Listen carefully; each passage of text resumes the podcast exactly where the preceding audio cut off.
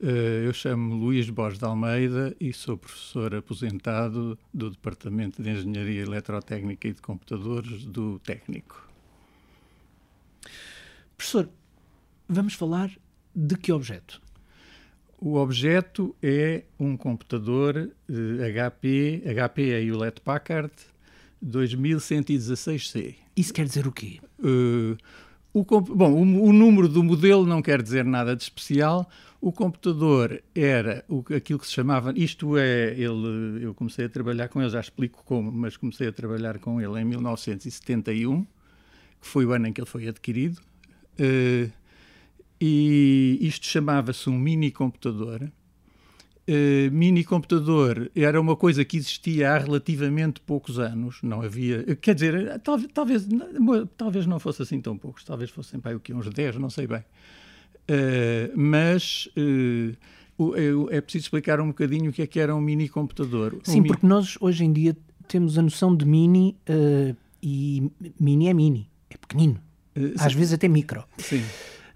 O que é que era Mini em 1971? Uh, eh, bom, primeiro, talvez valha a pena explicar, os computadores eram todos eles muitíssimo, muitíssimo menos potentes do que são agora, mas o que era uh, mais comum, comum uh, creio eu que, por exemplo, cá em Portugal seria o que haveria em, em, maior número, embora fosse um número baixo, eram computadores de instituições, que era um computador para uma instituição inteira e o técnico tinha um que era o IBM 360. Esse era um computador que toda a gente de, do técnico que precisava usava, partilhado por toda a gente.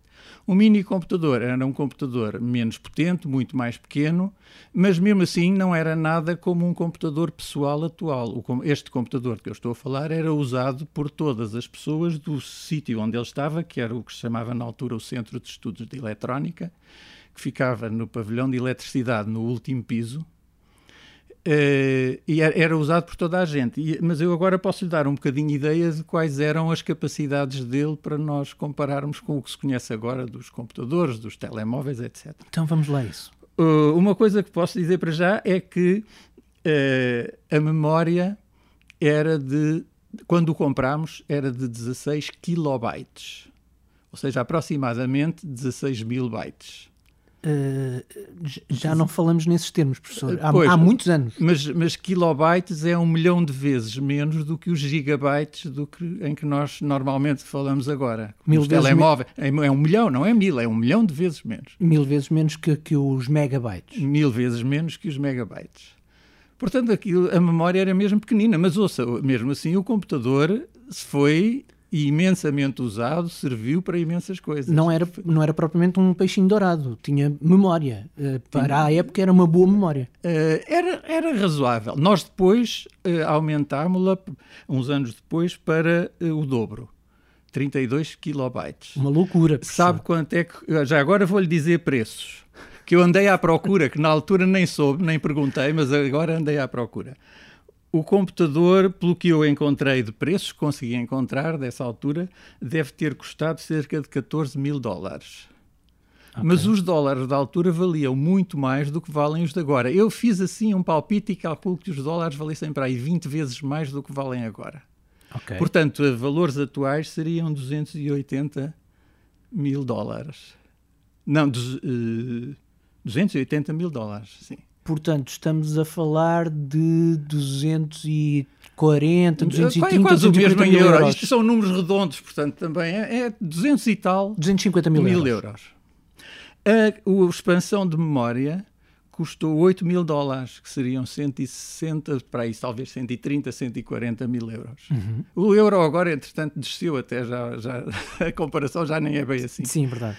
Uh, depois, o, a velocidade de relógio, os, os, os, processadores atuais dos PCs andam nos vários gigahertz, nem sei bem quais são os últimos números, mas andam nos vários gigahertz. O meu portátil chega a 3,2 gigahertz e já tem muitos anos.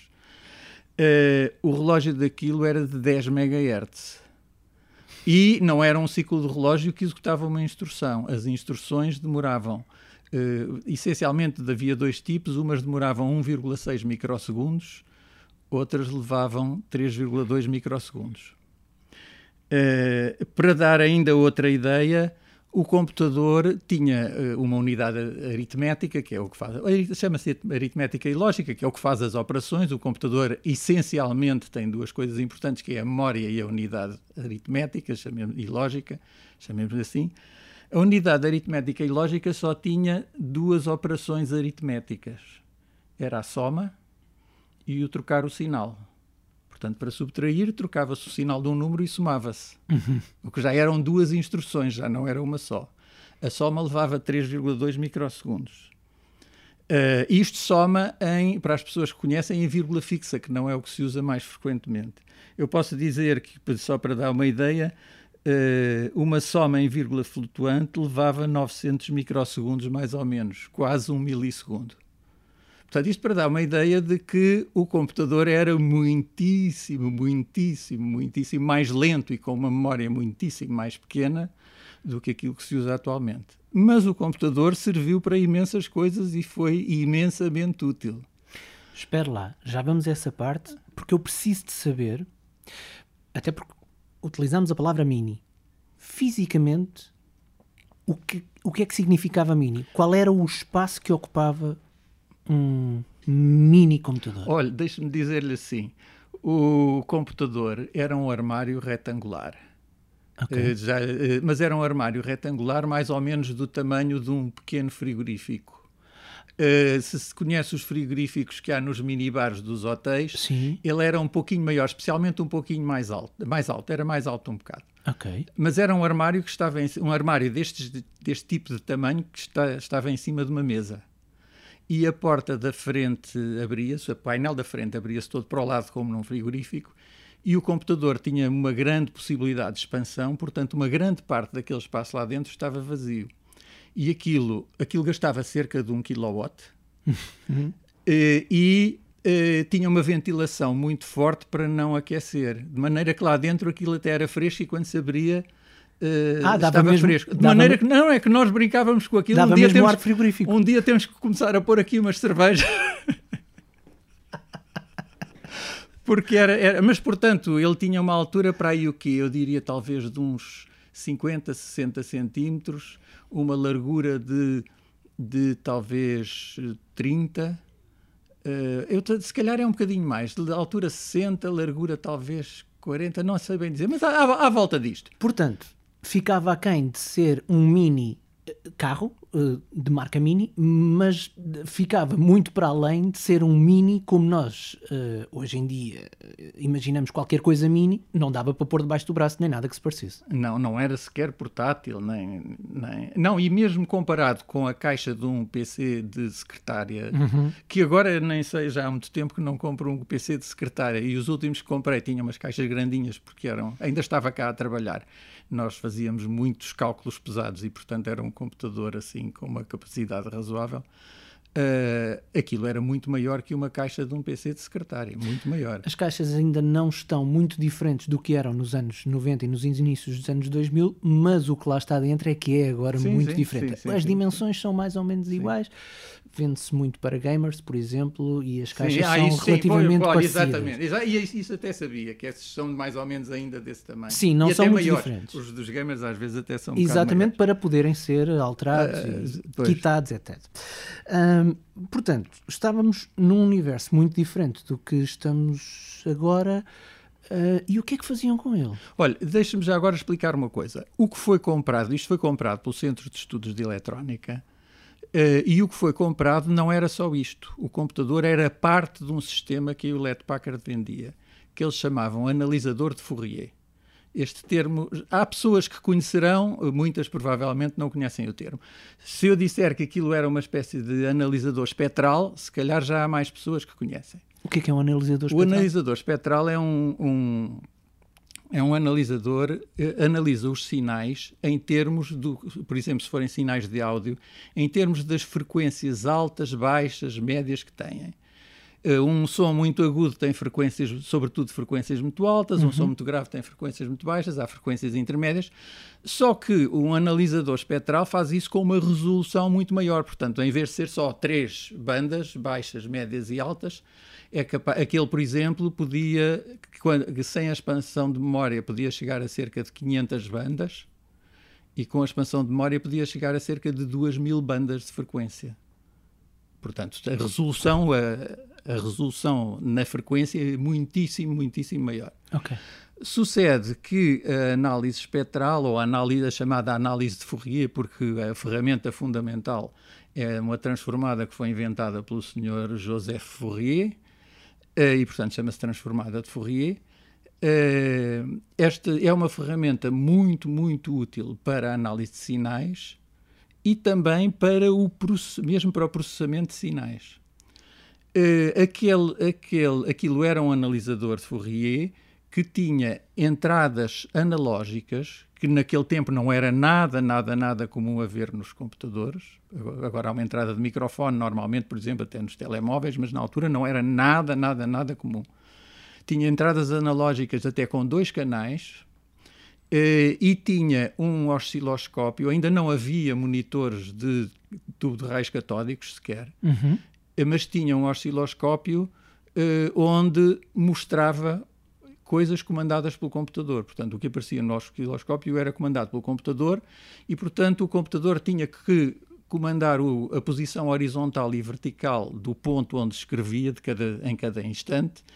E isso e esses dois comandos que eram que eram analógicos dentro do osciloscópio eram trazidos cá para fora e portanto nós podíamos também fazer saídas analógicas. Deixa ver se eu estou a entender. Estamos a falar de som. Pode ser para outros sinais, Sim, mas, estamos, estamos a, a, falar de som, que é um dar, exemplo mais fácil. Estamos a dar o exemplo do som. Portanto, uh, eu vou dar um, um, exemplo prático e o professor vai-me dizer se isto está correto.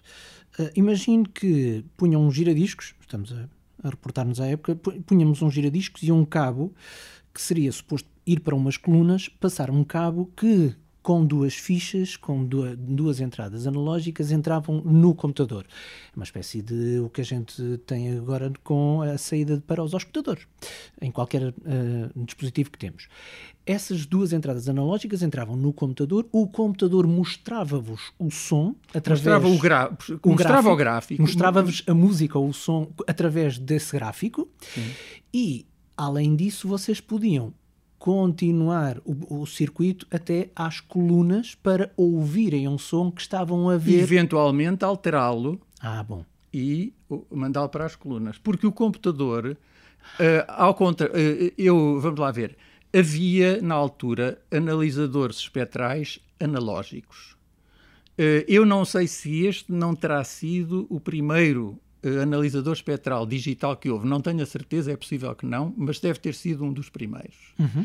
E este, este analisador espectral, além de ser um analisador espectral, permitia depois fazer operações sobre os sinais. Eu podia somar dois sinais, podia multiplicar o valor de um sinal por qualquer coisa que no fundo é equivalente a amplificá-lo, mas podiam-se fazer mais coisas. Distorção, por exemplo. Distorção, filtragem, por exemplo, uh, tirar agudos, pôr mais agudos, mas, mas na filtragem podem-se fazer coisas muitíssimo mais complexas, claro. complexas do que isso. Claro. Uh, eu fui aqui professor durante muitos anos de uma cadeira que se chamava Sinais e Sistemas, que ensinava a transformada de Fourier, nomeadamente, e toda esta uh, mecânica, ou não sei, não, não é bem mecânica, mas tudo isto à volta dos conceitos, das operações, a filtragem, o que se chama, uma operação que se chama de matemática, que se chama de convolução, uh, e que tudo, tudo isto são operações muito básicas que são os, os elementos que se usam muita, a maior parte das vezes no processamento de sinais uhum. em todo o tipo de operações. Dê-me só, tivemos a falar do exemplo da, do som, mas em que outras áreas é que poderia ser utilizado? Este? Olha, eh, eu posso usar um exemplo de uma coisa que foi feita lá e que até foi um trabalho interessante, até, até para mim, nomeadamente, eh, que foi o seguinte: havia um engenheiro do, do Laboratório de Engenharia Civil que estava a fazer o trabalho para uh, concorrer a investigador o concurso para investigador, no fundo, era eh, essencialmente era equivalente a um doutoramento. A pessoa tinha que fazer um trabalho de investigação, o trabalho havia um júri, portanto, não se chamava doutoramento, mas era equivalente. Já agora o nome dele, eu peço desculpa a ele se ele for ouvir este podcast e eu me estiver a enganar, que a minha memória uh, falha com alguma frequência, mas se não me engano era o engenheiro Carvalhal e eu gostei imenso de trabalhar com ele. Uh, mas então o que, é que, o que é que ele queria fazer? No laboratório de engenharia civil, eles têm umas mesas vibratórias para simular sismos e onde põem estruturas para analisar o comportamento delas. Uhum. Agora, eles às vezes querem simular sismos reais, portanto, sismos que gravaram com um sismómetro e depois querem simular exatamente esse sismo. Qual é o problema? Eles, com um sistema que basicamente é baseado num eletroímã, uh, conseguem fazer uma força sobre a plataforma que é que reproduz o sinal do, do sismo. Mas a plataforma por si própria tem inércia e a estrutura que lá está tem inércia e tem, para quem conhece um bocadinho, frequências de ressonância. Aquilo em certas frequências abana mais e, portanto, quando eles aplicam o sismo, a vibração da plataforma não é igual ao sismo por causa de toda esta reação da, da massa, da inércia da, da plataforma e das ressonâncias todas que, que, o, que a, a maquete que lá está tem. Ele queria fazer uma coisa que era uh, alterar, é um, é um truque muito esperto, alterar o sinal, portanto, de maneira que ele não punha lá o sinal certo, mas calculado de tal maneira que com a reação da plataforma, a vibração da plataforma fosse a vibração certa. Percebo. Ou seja, alterar os fatores para que o resultado seja uh, o que ele queria. Verosímil. Se, não, verosímil não, verdadeiro, verdadeiro, era mesmo aquilo que ele queria. Aquilo que ele queria. Exato. Uh, bom, então o que é que, o que, é que sucede? Uh, para isso, ele, ele construiu uma mesa pequena. Construiu, não, desenhou, foi ele que desenhou e mandou construir lá nos, nas oficinas do Laboratório de Engenharia Civil, uma mesa pequena, portanto, uma miniatura das mesas que eles usavam. e e depois queria usar o nosso sistema para, uh, para uh, ensaiar as técnicas matemáticas que ele tinha desenvolvido para fazer, para fazer esta, este trabalho. Uh, onde é que foi a minha intervenção nisto? O computador estava preparado para, para a mostrar sinais, portanto, para ler, os, para guardar os sinais analógicos em memória, Uh, também cons se conseguia reproduzir, mas ele ali precisava de fazer uma coisa, que era estar a aplicar um sinal e ao mesmo tempo estar a, me a medir a resposta da plataforma. E isto ao mesmo tempo. Uhum. Uh, havia um programa, já agora deixa-me explicar, havia um programa de análise Fourier, que era um programa que controlava isto tudo e tinha um teclado dedicado àquilo, a maior parte das funções que se podiam fazer carregando só numa tecla. Uh, esse programa permitia mostrar sinais, mas não permitia fazer esta operação de ao mesmo tempo estar a mostrar e estar a reproduzir outro. Uh, e eu, o trabalho que eu fiz foi fazer uma alteração a esse programa para permitir fazer isto. Estar a, ao mesmo tempo a mandar um sinal cá para fora e a mostrar exatamente ao mesmo ritmo, sincronizado, estar a mostrar um sinal que media o, o, comportamento, o comportamento da plataforma. E, o, e, este programa, além disso, eh, este programa que controlava o, o analisador de Fourier, eh, era, era ele próprio programável, quer dizer, podiam-se depois meter sequências de operações, programar sequências de operações, ciclos, etc., eh, para automatizar operações. E, portanto, desenvolvemos lá um programa que eu fiz, digamos que o esqueleto daquilo que lia um sinal, que ao mesmo tempo lia um sinal e mandava outro, e enquanto isso estava a ser feito, ao mesmo tempo o computador estava a fazer cálculos sobre o sinal que tinha lido antes. Ele uhum. lia por segmentos o seg sobre o segmento que tinha lido antes. Portanto, estava a fazer três coisas ao mesmo tempo. Estava a ler um sinal, a mandar outro cá para fora e a, fazer cálculos sobre um que tinha lido antes para calcular o que ia mandar cá para fora a seguir. Certo.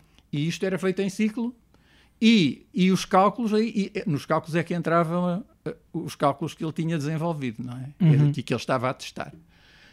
E, bom, ouça, e isto funcionou, uh, deu muito gozo uh, ver que funcionava e ele conseguiu desenvolver o que queria. Recordo-me quando, quando é que foi isso?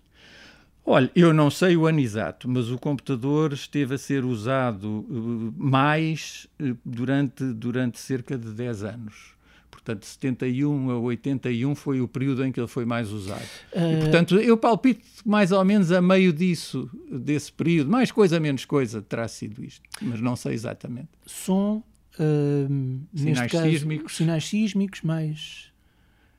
Imagem, sinais elétricos? Ouça, não, e, e, sinais elétricos, sim, tudo, tudo. Vibrações de motores, por exemplo, se se quiser medir, de motores ou de outras peças rotativas, ou qualquer desse tipo de coisas, sim. Uhum. Imagens não, porque imagens são a duas dimensões. Telecomunicações? Sinais de telecomunicações, sim. Mas embora ali não se usassem muito, porque as pessoas dali não mexiam muito nisso. Uhum. Mas, mas sinais de telecomunicações, sim. Ok. Uh, imagens não, porque as imagens uh, são a duas dimensões e aquilo não tinha memória. Para isso, para isso era preciso muito mais memória e ele não tinha memória. Sim. Nós... Mas também é possível fazer hum, análise espectral de, das imagens? Sim, sim, sim, sim. Uh, mas uh, nós conseguíamos guardar, antes da expansão de memória, se não me engano, conseguíamos guardar em memória seis segmentos de 1024 pontos, que gastavam 6K porque o resto era gasto pelo próprio programa e não havia espaço para mais. Eram 16K, 6K para guardar sinais e o máximo que dava, se fossem 1024 pontos, que era o máximo que ele conseguia fazer, eram 6 e não conseguíamos mais. Isso, era, é, é, isso é como construir um depósito muito, muito, muito, muito grande, com um imenso cimento, mas o depósito por ser, para ser tão forte e tão. Tem paredes tão grossas, tão, tão que, grossas que a água, é a água é muito pouquinha que, que, que pode guardar, não é? Professor, diga-me uma coisa: porquê é que estamos a falar um, em concreto deste computador, deste HP? Qual é, o que é que o torna mesmo especial no técnico? Uh, foi o primeiro mini computador, foi, foi o primeiro mini computador uh, que houve no técnico. Uh, e, além disso, era um analisador de Fourier, que era também uma coisa que, uma operação que era muito, muito útil, e nomeadamente útil porque o centro chamava-se Centro de Estudos de Eletrónica, mas na realidade a maior parte das pessoas que lá trabalhavam trabalhava com sinais, não era com eletrónica mesmo, não era com os transistores, os diodos, etc. Não era com isso. Era em sinais. Aliás, o centro depois mudou para o complexo e passou a chamar-se Centro de Análise e Processamento de Sinais. Uh, porque isso é, isso é que definia melhor o que o centro fazia. Se calhar, eu não conheço a história toda do centro, se calhar ele começou de outra maneira, mas, mas na altura em que eu entrei para lá, já agora deixe-me dizer, eu entrei no meu último ano do curso, no início do meu último ano do curso, em 1971, uh, eh, convidado pelo professor Rebelo Simões para ser o tratador do computador. Ah, agora quando diz tratador, de repente a, a, a, minha cabeça vai imediatamente para o jardim zoológico. É... aquilo era um bicho. No fundo, aquilo era um bicho. Eu peço imensa desculpa pela comparação, mas de facto o nome inspira-me. Era um bicho, de facto. E já agora, no seguimento disto, pergunto-lhe se a sua relação uh, com o bicho era uh, extremamente profissional ou se se deparou alguma vez, se calhar, a conversar com ele não, a conversar acho que não. A conversar, não, eu fazia outra coisa. Eu, Qual é eu, que era o seu papel como tratador? Ouça, eh, era, era assegurar-me que aquilo se estava a trabalhar bem. Não aprend... mordia ninguém? Aprender, que não mordia ninguém. aprender a trabalhar bem com ele, ensinar as pessoas, ajudá-las quando era preciso. E o que é que era preciso para alimentar aquele bicho?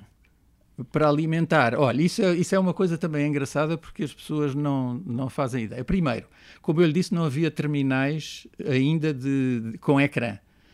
O terminal dele era uma tela impressora que, eh, que eram, não sei, as pessoas talvez tenham ideia, as pessoas mais, mais velhas pelo menos têm ideia das, do Telex, se calhar. As impressoras de agulhas?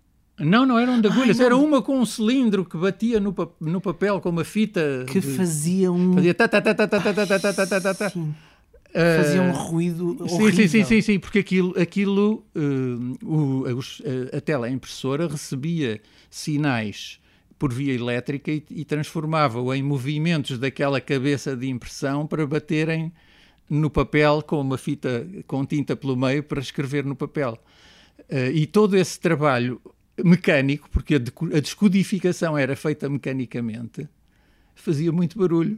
Sim, foi o que e o bater E o bater também, que aquilo dizia tá, tá, tá, tá, tá, tá, tá, tá, tá, para ali fora. Foi o que deu origem depois às máquinas de, de, de, telegrafar elétricas. elétricas e tal. Pois. Foi uma sequência disso. Agora, as teleimpressoras usavam também para guardar textos, usavam fita de papel perfurada. Uhum. E ali no computador a fita de papel era o elemento de memória externa. Não havia discos, não havia fitas magnéticas, não havia nada, era a fita de papel. A fita de papel tinha, eu acho que tinha para aí 2,5 cm de largura ou coisa assim, dava para pôr oito furos na direção da largura e, portanto, um furo, ou, ou estava, o sítio do furo ou estava furado ou não, tinha duas possibilidades, guardava um bit. Uma linha, portanto, uma linha transversal guardava 8 bits, era um byte, e um byte correspondia a um caráter impresso, a impressora trabalhava a 10 caracteres por segundo, portanto, de, lia e perfurava papel a 10 bytes por segundo. 2 centímetros de largura e também, entre aspas, de comprimento. Infinito. Infinito não, mas que nós tínhamos rolos para aí com o quê? Talvez 15 centímetros de diâmetro, rolos de fita com 15 centímetros de diâmetro. 15. 15 ou se calhar 20, se calhar 20. Ah, é, portanto era o, era... Diâmetro, o diâmetro da fita enrolada. Sim, ah. O diâmetro o que do dava rolo, em metros? Não sei, não sei dizer. Bastantes, Eram muitos, dezenas muitos, e dezenas. Muitos. Bom, o, o, computador e o analisador de Fourier veio com um leitor eletro, óptico eletrónico de fita perfurada. O leitor lia a 500 bytes por segundo. Isso era um luxo, professor. Era um luxo Uh, mas só para leitura, quando era preciso perfurar fita, era a 10 bytes por segundo. Pois, é, o, o, uh, o, o, tempo ainda tinha que ser respeitado, não é? Uh, agora, agora de, de, deixe-me deixe dar-lhe uma ideia depois. o, já agora deixe-me dizer, o computador tinha este programa de análise de Fourier que era para ser usado especificamente com aquele sistema que tinha o teclado, tinha a entrada analógica, tinha o osciloscópio para se, para se verem coisas. Uh, tinha esse programa. Depois tinha uh, mais, essencialmente, uh, um outro programa que as pessoas usavam, que era um interpretador de BASIC. BASIC é uma linguagem que ainda hoje se usa e, portanto, isso eu penso que as pessoas têm alguma ideia. Embora aquele BASIC, digamos, fosse mais básico, porque não era tão potente como os básicos atuais, era mais básico, mas era básico.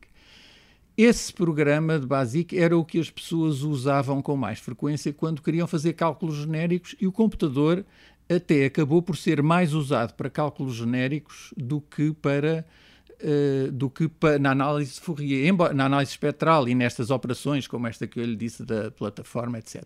Embora tenha sido usado para ambas as coisas, mas foi mais usado por eu diria que quase todas as pessoas do centro, ou se calhar todas, para os seus trabalhos como computador. Para uhum. fazer, estas pessoas estavam a fazer o trabalho, precisavam de fazer coisas no computador, era ali que faziam e faziam uh, em BASIC. Se a pessoa quisesse guardar um programa, tinha que o perfurar em fita. E depois, eh, e depois a fita, eh, na altura, no, por exemplo, no tal IBM, no tal computador do técnico IBM 360, usavam-se cartões perfurados e os cartões perfurados tinham uma coisa muito boa: cada cartão correspondia a uma linha de texto. Uhum. Se a pessoa precisasse de alterar um programa, por exemplo, bastava... bastava tirar os cartões que eram para alterar, pôr cartões novos, eventualmente pôr mais ou pôr menos, tirar, etc. Fazia Desde que fossem facilidade. colocados na mesma ordem. Na, na ordem certa está, era, era relativamente fácil. Com a fita, fita não dava para isso. não, a fita, a fita é não dava para isso. Uh, nós desenvolvemos algumas técnicas, mas entretanto também descobrimos uns, uns autocolantes que se vendiam, que eram mesmo próprios para aquilo, que tinham a largura da fita, eram perfurados em todos os sítios onde podia haver buraquinhos na fita e, portanto, a gente podia cortar bocados de fita uh, e, e, depois juntar dois com um autocolante por cima que juntava e ficava como se fosse uma fita. Portanto, Bem, haja os comentos, professor. Conseguíamos fazer corta e cola. Na... Ainda bem. Eu, eu... Mas, mesmo assim, mas mesmo assim, o fazer aquilo que se chama editar um programa, uh, alterá-lo, Uh, era muitíssimo mais complicado. E era uma coisa que... física, não é? Pois, não é pois. É só era, alterar era, num, num era. monitor. E cada vez que se queria perfurar, era a 10 bytes por segundo, aquilo fazia uma barulheira enorme e levava imenso tempo. Mas agora, agora deixe-me ainda explicar uma coisa. O computador tinha mais duas linguagens que se podiam usar. Uma é algo que não. Ela é, está, as pessoas mais viradas um bocadinho para estas coisas devem conhecer, mas muitas não conhecem. Mas há outra que é bastante conhecida, que é o Fortran o Fortran, mais uma vez, era muito mais básico que o Fortran atual, mas era Fortran. Uh, e o computador era mais rápido a executar Fortran do que BASIC. Mas eu vou-lhe explicar como é que se produzia um programa em Fortran. Porque o básico era interpretado, o que quer dizer que o, o, programa interpretador estava em memória, as pessoas depois escreviam o seu programa que ele guardava num outro sítio, numa outra parte da memória, e ia lendo o programa e executando o que o programa mandava fazer. Uhum. Isto é um interpretador. Os outros eram compilados. Compilado quer dizer que o programa é mesmo traduzido para a linguagem do computador. Não é, não é interpretado, é mesmo traduzido para as instruções que executam diretamente o programa. Isto chama-se a compilação. Então, o que é que era preciso para produzir um programa de Fortran? Nós tínhamos uma fita que era o compilador de Fortran. Portanto, primeira coisa, líamos a fita para a memória do computador. Depois punhas esse compilador a correr. Ah, tínhamos que ter o nosso programa também já preparado em fita. Punhamos esse computador a correr, esse computador lia essa fita, e produzia uma chamada fita intermédia, porque o computador precisava de fazer duas passagens pelo programa para o compilar. Hum. Portanto, ele produzia uma fita intermédia, que era mais comprida do que, o, do que a fita do programa original, era um bocado mais comprida. Depois, ia à segunda passagem, na segunda passagem o que ele lia era a fita intermédia que tinha passado, preparado na primeira passagem, que servia, digamos, de memória temporária, porque não, não tinha espaço na memória do computador para guardar aquilo li essa fita, eh, perfurava uma fita final que era ainda mais comprida. E, mas essa fita que se chamava final não, ainda não era diretamente executável. Porque, não era a final final? Não, porque o programa eh, não tinha. Eh, os, os, programas chamam funções, não sei se têm ideia do seno, cosseno, etc. Até, olha, até, até as próprias multiplicações e tal, que como não, não tinha instrução, tinham que ser chamadas por funções, eram rotinas do, eh, do eram rotinas, essas rotinas já existiam feitas, havia uma biblioteca de subrrotinas, que mais uma vez era um rolo de fita, era o maior que nós tínhamos, que mal cabia no suporte do leitor, por pouco não cabia lá, no suporte para a fita. E esse é que se calhar tinha para aí, se calhar tinha 20 centímetros de diâmetro. Uh, e era preciso combinar o programa com essas rotinas. Então havia um sistema, um outro programa, no fundo, que se chamava Basic Control System, que para pessoas que conheçam um bocadinho, aquilo pode-se eh, pode -se pensar que era uma espécie de sistema operativo muito, muito, muito primitivo, mas que lia aquele, aquela tal fita final, tomava nota de que subrotinas é que ela precisava, eh, lia depois a outra biblioteca de subrotinas eh, ligava e uh, com isto ficava em memória com o programa uh, de forma a ser executado. Ah, e o Basic Control System também tinha as funções, funções também no fundo eram subrotinas, se quiser, que permitiam comunicar com os periféricos, com a teleimpressora, com o leitor de fita, se se quisesse até com a parte das entradas analógicas, etc., tudo aquilo uhum. que se quisesse. Tudo isso estava também no Basic Control System isto estava em memória. E depois das duas, uma, ou a pessoa executava assim, ou perfurava uma fita que esta é que era mesmo final, que tinha aquilo tudo que ainda era muito maior, porque incluía, entre outras coisas, o Basic Control System inteiro. Uhum. Além das rotinas que ele tinha ligado ao programa, etc. Portanto, essa era uma fita enorme. Mas isto para lhe dizer o quê? Isto era para, para preparar um programa para executar. Se o programa tivesse um erro, ou se se quisesse alterar qualquer coisa, era preciso editar o programa primeiro. E depois era preciso passar por esta sequência outra toda outra vez. Está a perceber porque é que as pessoas usavam o básico e não isto. Não quer dizer que não se tenha usado. Uhum. Usou-se, uh, e nomeadamente eu fiz a tese de doutoramento uh, ainda uh, usando, usando a maior parte das vezes este computador. E eu, como eu fiz a tese de doutoramento sobre codificação de fala, e portanto é processamento de sinais. E eu eu uh, usava muitas vezes programas compilados por causa da, da capacidade de cálculo e da, da, rapidez, etc. Usava programas compilados. Professor, eu, eu fiquei com curiosidade, mas entretanto meteram-se outros assuntos uh, aqui pelo meio, mas fiquei com curiosidade ainda em relação do seu tempo de tratador do, do, do computador, deste HP. Uh, o, o que é que acarretava em termos de horas de disponibilidade, de compromisso? Ser o tratador eh, deste computador? Da Olha, o, o, número de horas não sei, não, não sei dizer. O que posso dizer é que nunca me pesou. Não. Não. Eu gostava. E eu com- gostava, sabe? Eu gostava daquilo. E, e tinha uma relação emotiva com, com, com o aparelho? Isto é sempre chato de pergun- Não, perguntar a ouça, malta. de- eh, eu, eu gostava do que fazia no computador. Uhum. Eh, Se, se alguém estragasse o computador, eu acho que fi- ficava chateado. Tinha ali um mas, certo. mas, mas, mas, eh, sei lá, uma relação emotiva como um amigo ou como não. Aí acho que não. Uhum. É um objeto de que a gente gosta, é um objeto com que a gente trabalha e de que gosta. E qual é que era a relação dos seus eh, companheiros e dos alunos, eh, em geral, eh, com o computador? Tratavam-no bem ou puxavam por ele ao ponto de ser necessário intervenção do tratador? Não, não. Sabe que uh, eles puxavam pelo computador em termos de o mandar fazer muitas contas, mas isso não estraga o computador. Sabe-se lá? Não, não, não. Nunca, não tenho ideia nunca de nem ver ninguém ser, ser, digamos, bruto com o computador, nem nada disso. Porque há momentos de frustração, professor. Sim, mas não, não, não, não. não que eu me lembre, que eu me lembre, não.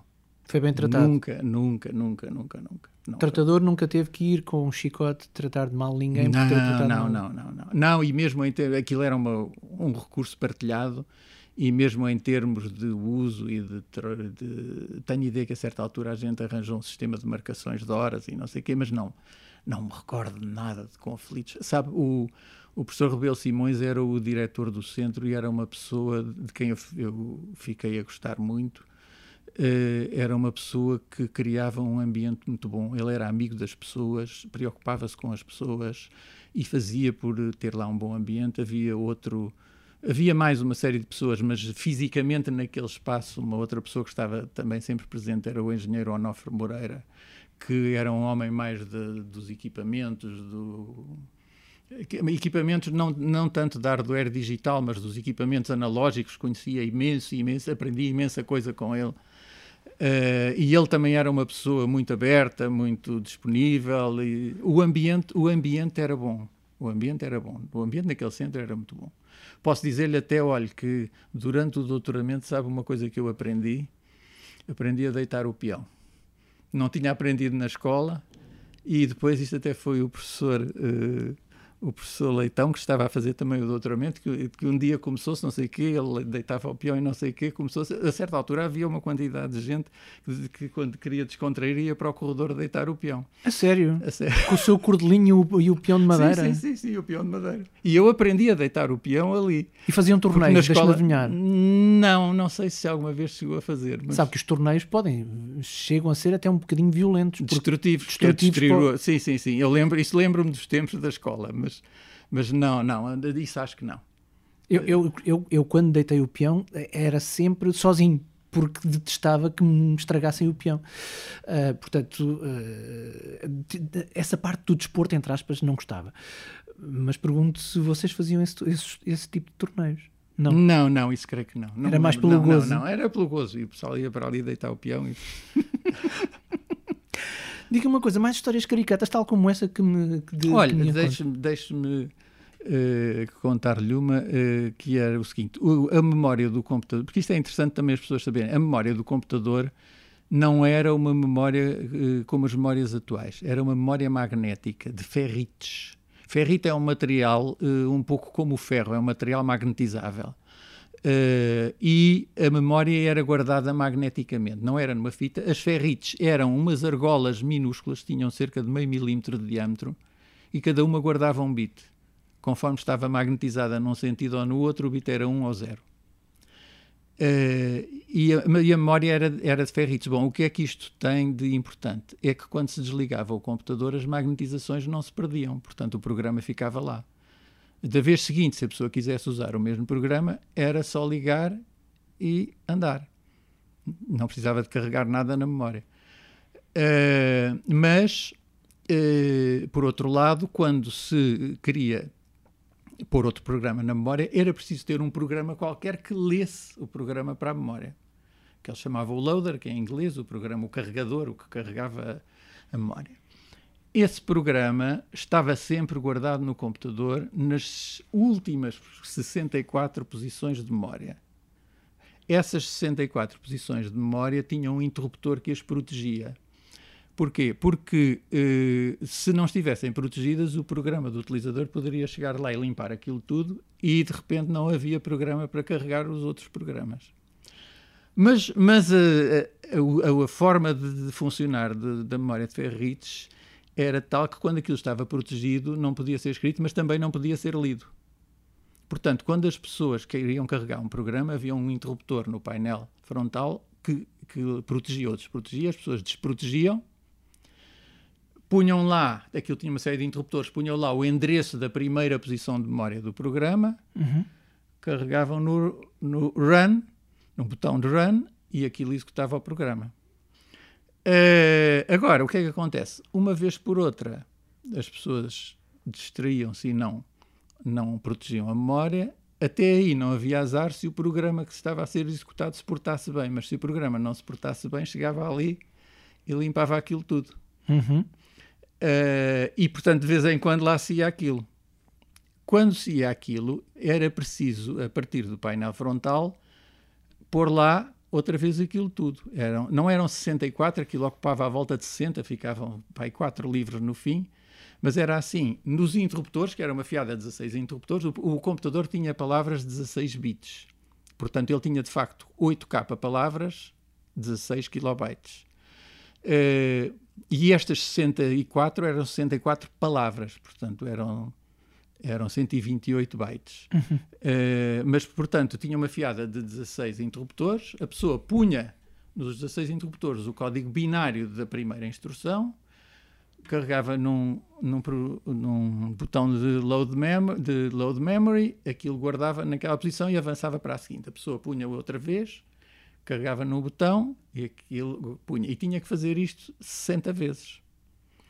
Uh, havia até uma placa plastificada onde estava a lista destes códigos todos que era preciso pôr, mas aquilo era uma chatice cada vez que se ia aquela coisa. Então nós arranjamos uma maneira de simplificar aquilo em parte.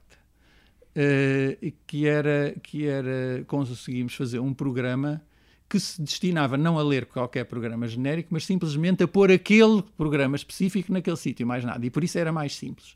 E ainda tinha uns truques, que a, a, a última instrução deste programa já era lida de fora. Ele lia, ele lia uma, uma fita preparada de propósito para aquilo, Uhum. e a última instrução deste programa já não era, não estava lá ainda, era a primeira coisa que ele lia da fita era a instrução que ia completar este programa. Bom, Esse, mas, uh, esse truque foi uma coisa aprendida uh, lá fora, não, com não, outros aquilo foi alunos, ou, ou improvisado Foi- não, à foi- portuguesa? Foi, feito por nós, foi feito por nós. Foi improvisado à portuguesa? Sim, sim. Bom, mas o que, é que, o que é que acontece? E, portanto, este programa lia uma fita própria, uma especial, e com este programa e essa fita conseguia-se pôr lá o tal loader, o tal programa de carregamento Que se havia perdido. que se havia perdido. E, esta, e apesar de tudo, isto conseguia-se fazer isso com bastante menos, pondo bastante menos instruções. Eu não sei, mas digamos para aí de metade, tal, acho que era um bocadinho mais de metade, talvez umas 40 em vez das 60, uma coisa assim. Esta fita eh, tinha uma particularidade para o programa ser simples, ele não tinha uma verificação de quando é que tinha já carregado tudo. Ele parava porque já não havia mais dados na fita. A fita é que, no fundo, fazia, ele continuava à espera, mas como não vinha mais nada do leitor, já não fazia mais nada. Mas para isto, o leitor não, como, como era a última instrução mesmo, tinha que estar no fim da fita, o leitor não conseguia parar a fita. E portanto a fita saía a voar. Bom, isto foi, isto foi usado, as pessoas, as pessoas usavam isto, usavam isto quando era preciso, ficou com o nome de fita dos nabos. Os nabos eram os que se esqueciam de puxar o interruptor para cima Exato. para proteger a memória. Professor, dos 10 anos de atividade, mais ou menos, que me falou, do computador, quanto tempo é que esteve como responsável pela saúde do computador? Estive, estive o tempo inteiro. O tempo inteiro? O tempo inteiro. Como é que foi o final deste tempo? Olha, deixe-me dizer já agora, só muito brevemente, uh, algures a meio, não me lembro de- da data exata, foi comprado um outro computador que só trabalhava em BASIC, marca Vang, não me lembro do modelo, mas marca Vang, que guardava programas em cassetes, cassetes tipo cassete de áudio, Uhum. Uh, e que uh, tinha já um monitor de, de, raios catódicos, portanto já tinha um monitor eletrónico e, e, e, só trabalhava em BASIC, mas já tinha, em, para o BASIC tinha uma capacidade maior do que aquilo, portanto dava para, para fazer programas maiores e era mais rápido. Portanto, uh, a utilização da, de, do que a gente chamava AVANG, não sei porque é que era feminino, mas era AVANG, passou a ser bastante grande, para muitas coisas era mais prática do que o outro computador. Mas o outro computador continua mesmo assim a ser usado para o BASIC. Às vezes estava uma pessoa a fazer BASIC num e outra a fazer BASIC no outro, e uhum. uh, continua a ser usado. Uh, em, uh, por volta de 1980, e mais uma vez eu não me lembro do, do, do ano exato, mas por volta de 80 ou 81 foi comprado um computador também, o LED Packard, um HP 1000, que era um computador já uh, muito mais potente. Uh, não me lembro agora das especificações exatas, mas era muito mais potente, tinha uma memória muito maior, era muito mais rápido e que, e que já tinha discos. E, portanto, até tinha discos intermutáveis. Uhum. Podiam-se tirar os discos e pôr uh, com, com, o que se quisesse. Normalmente tinha. E aí tinha de, um, um, leitor de discos, ou unidade de discos dupla, portanto podia-se ter um, uma unidade que tinha basicamente as coisas do sistema operativo e ter outro disco com os dados do utilizador. Agora, os discos eram umas coisas grandes e caras, portanto, não era uma coisa em que toda a gente tivesse o seu disco. Mas já, já dava mais flexibilidade. Uhum. Já dava mais flexibilidade, muito mais flexibilidade. E a partir daí, eh, a maior parte das pessoas passou a usar esse computador. Esse computador, ainda por cima, tinha um sistema operativo de, daquilo que se chama time sharing, que é ou multiutilizador. Podiam estar muitos utilizadores a trabalhar ao mesmo tempo. E permitia compilar programas já sem aquela confusão toda das fitas, fitas intermédias, essa atrapalhada toda. Portanto, já se podia usar as linguagens mais comuns, o Fortran, o, tinha C, se não me engano, que é uma, uma linguagem muito mais usada. Uh, e, portanto, a partir dessa altura, o outro passou a, usar, a, ser usado menos, embora, por exemplo, como analisador de Fourier, ainda fosse uma ferramenta fundamental. Portanto, a chegada de um não, não significou forçosamente o uh, fim completo fim do, do outro, outro, não. Não, mas, mas obviamente passou a ser muitíssimo menos usado. Vá lá que ficou na família HP. E, e, nessa, nessa altura é que ele passou a HP Velhinho, que era como ele agora é conhecido. É o HP Velhinho, que está em exposição no Tagus Park mas que o pessoal que o conheceu chama o HP velhinho, porque o outro também era HP, mas não era o velhinho. Daí então a, a designação que todos temos para este episódio ter sido HP velhinho. HP, mas isso é porque o pessoal realmente, ainda hoje, quando fala dele, fala do HP velhinho. Portanto, é uma, é uma alcunha que ficou. É uma alcunha que ficou.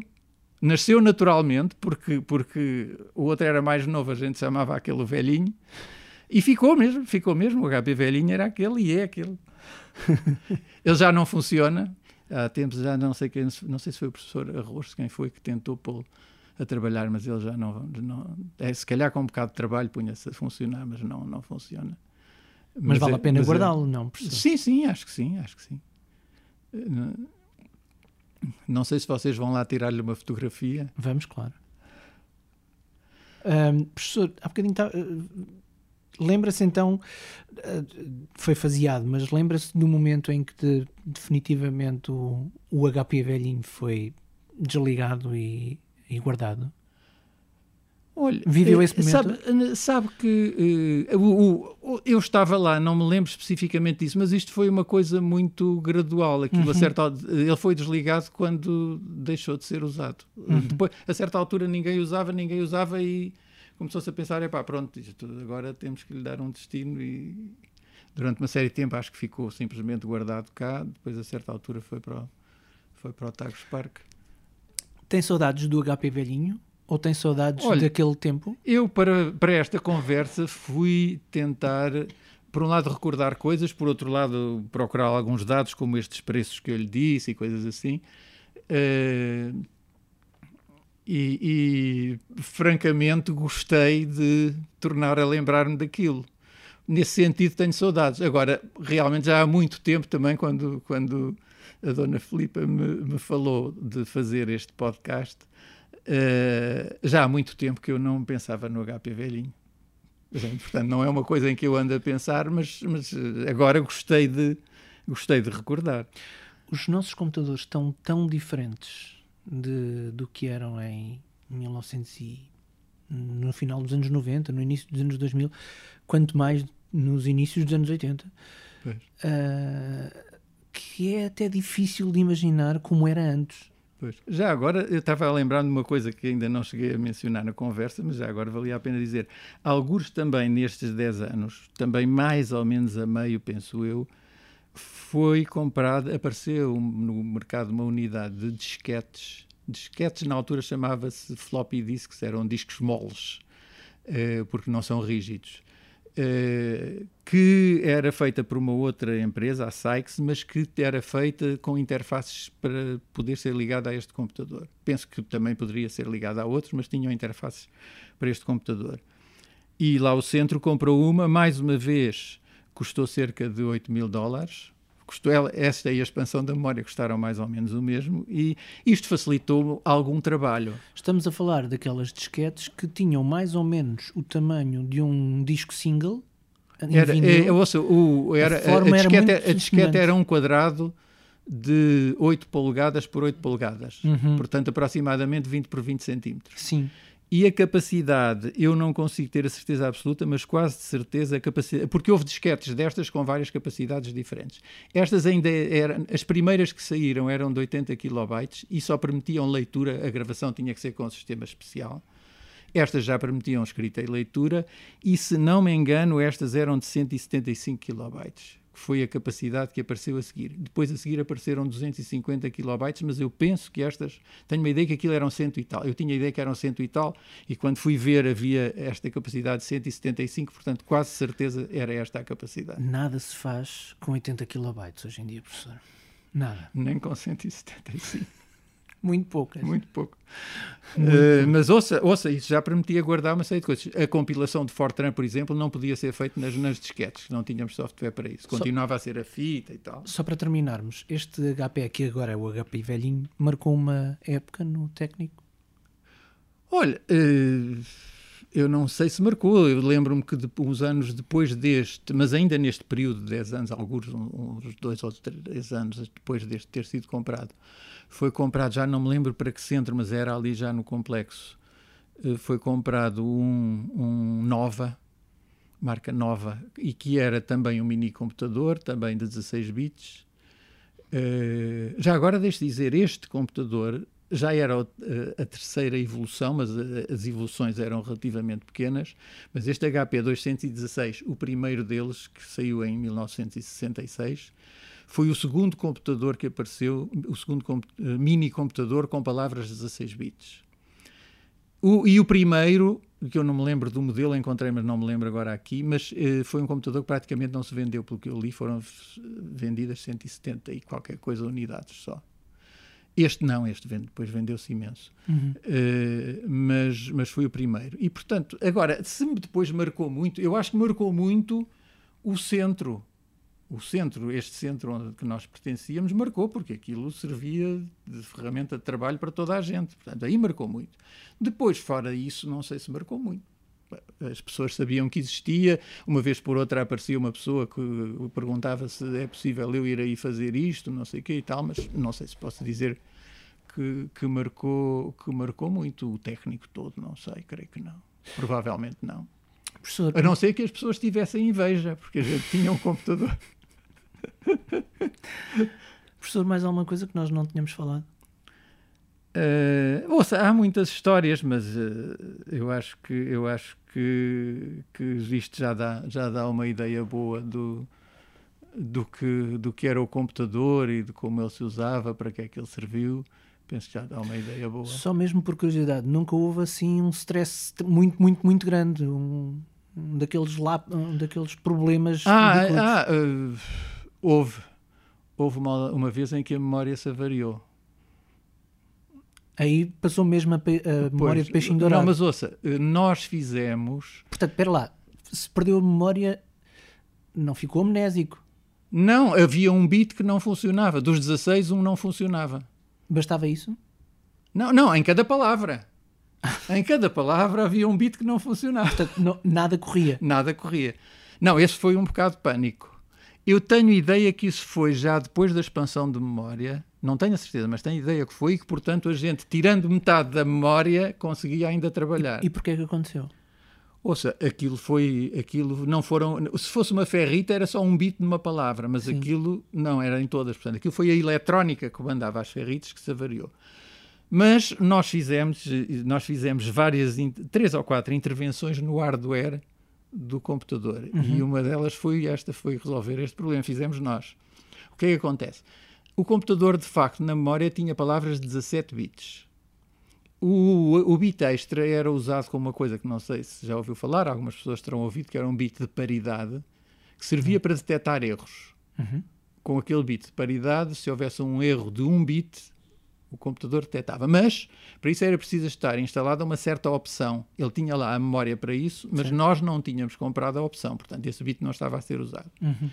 E o que nós fizemos, imagine, fomos ao circuito impresso, cortámos os próprios condutores do circuito impresso, desviámos para aquele bit que estava a funcionar bem, a saída desviámos outra vez para o sítio do outro e pusemos a funcionar outra vez.